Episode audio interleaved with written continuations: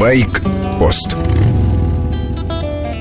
Можно ли дарить мопед подростку? Часть своей жизни я провел как раз отговаривая богатых мамаш купить сыну скутер. Нет затеи глупее. Предел мечтания юного скутериста – крутая езда на даче или по двору. Желательно с подружкой сзади. Любой дохлый скутер едет 50 км в час. Это примерно скорость падения со второго этажа. Соответственно, и травмы, вплоть до самых серьезных. Больницы переполнены такими клиентами, а врачи не могут найти объяснение недальновидности родителей. Поэтому настойчиво предлагаю идти другим путем. Покупать нужно, но не скутер, а внедорожный мотоцикл.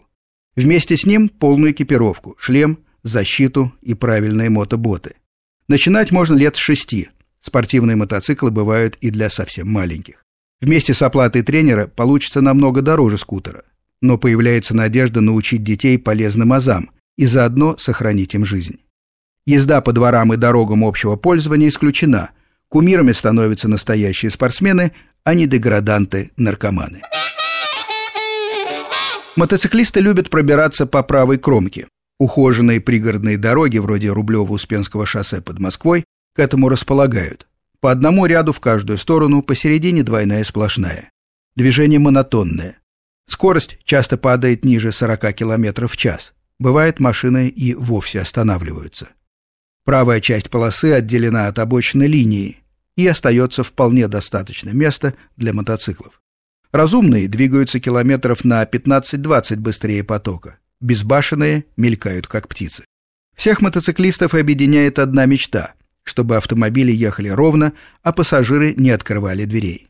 Если вы на машине и хотите остановиться, пожалуйста, включите заранее мигалку и посмотрите в зеркало заднего вида. Ременная передача на заднее колесо появилась на мотоциклах в начале прошлого века применялась кожа или усиленная кордом резина. Ремни постоянно приходилось подтягивать, но жизнь мотоциклистов в те времена была настолько хлопотной, что еще одна процедура из 20 ежедневных проверок никого не смущала. В наше время ременную передачу вернул кевлар, удивительный по сочетанию прочности и веса материал.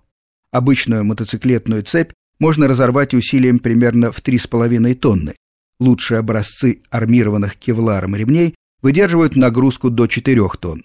Супчатые ремни, которые сейчас применяются на мотоциклах, не вытягиваются, не портятся от дождей и намного легче традиционных металлических роликовых цепей.